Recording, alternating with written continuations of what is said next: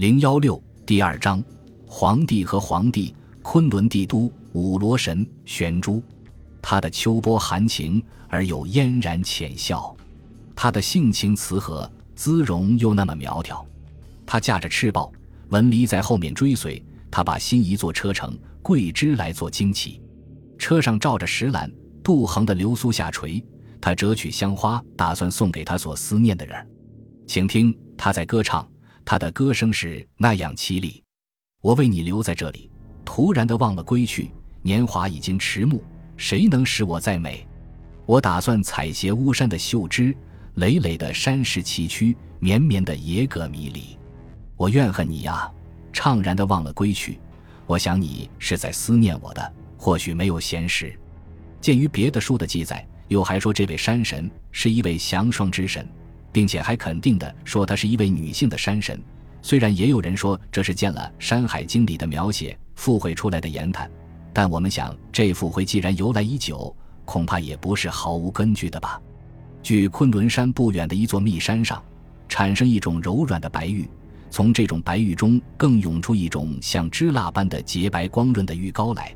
皇帝就拿它当做每天的食品，剩余的玉膏就用来灌溉丹木。过了五年。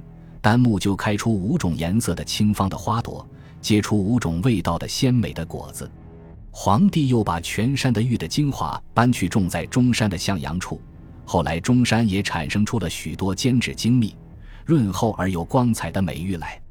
于是天地鬼神都把这种玉来当作食品了。人若是能够得到这种美玉，把它雕刻成装饰品，佩戴在身边，据说是可以防御妖魔鬼怪作祟。皇帝经常喜欢到昆仑山去游玩。有一次，他打从赤水经过，又到昆仑山去。回来的时候，一不小心把他一颗最珍爱的又黑又亮的宝珠丢失在赤水的近旁了。皇帝心里很着急，马上派了一个聪明绝顶的天神，名叫知的，去替他寻找这颗宝珠。知去寻找了一遍，全无踪影，只得空着两手转来向皇帝报告寻找的结果。皇帝又派那个在昆仑山扶长树上躺着看守栏杆树的天神李珠去寻找宝珠。李珠虽然长着三个脑袋、六只眼睛，而且每只眼睛都明亮的出奇，可是去找了一遍，还是踪影全无。皇帝只得又派一个能言善辩的天神，名叫吃够的，去寻找这颗珠子。吃够去寻找了一遍，在这件细致的工作中，也没有能够用上他的辩才，终于还是失望的转来。皇帝没办法了，最后只得派那个神国闻名的粗心大意的天神项王去寻找。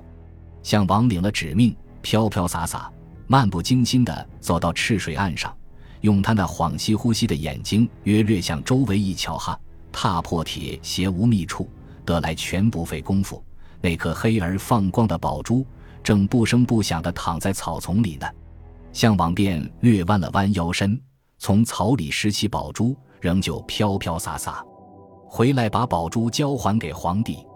皇帝看见这个粗心大意的天神一去就把宝珠寻找了回来，不禁大为惊叹：“哎，别人找不到，项王一去就找到，这真是奇怪呀！”于是皇帝便把他这颗最心爱的宝珠交给能干会办事的项王保管着。哪知道这个能干会办事的项王拿着这颗宝珠，仍旧漫不经心地朝他那大袖子里一放。每天照样飘飘洒洒、无所事事的东游西荡。后来终于给镇蒙氏的一个女儿知道了，只略用了点点计策，便把这颗宝珠从项王身上偷了去。皇帝在懊恼之余，把事情调查实在，便派遣天神去追捕镇蒙氏的女儿。镇蒙氏的女儿害怕受罚，便把宝珠吞进肚里，跳进汶川及岷江，在今四川省境去。便做了一个马头龙身的怪物，名叫奇象。从此以后，他就做了汶川的水神。据说后来大禹治理洪水的时候，先从汶川开始，他还帮过他很大的忙呢。关于皇帝丢掉在赤水上的那颗黑色宝珠，又有说根本就没有找到，可是却在赤水岸上生出了一棵光明灿烂的树来。这树的形状有点像柏树，树叶都是些明亮的珍珠，从树身的两旁对称的生出两只树干。和主干并列为三，远远望去，有点像是彗星的尾巴。树干上长满珍珠的树叶，更像是彗星所发射的熠熠的光芒，于是人们便叫它做三株树。本集播放完毕，感谢您的收听，喜欢请订阅加关注，主页有更多精彩内容。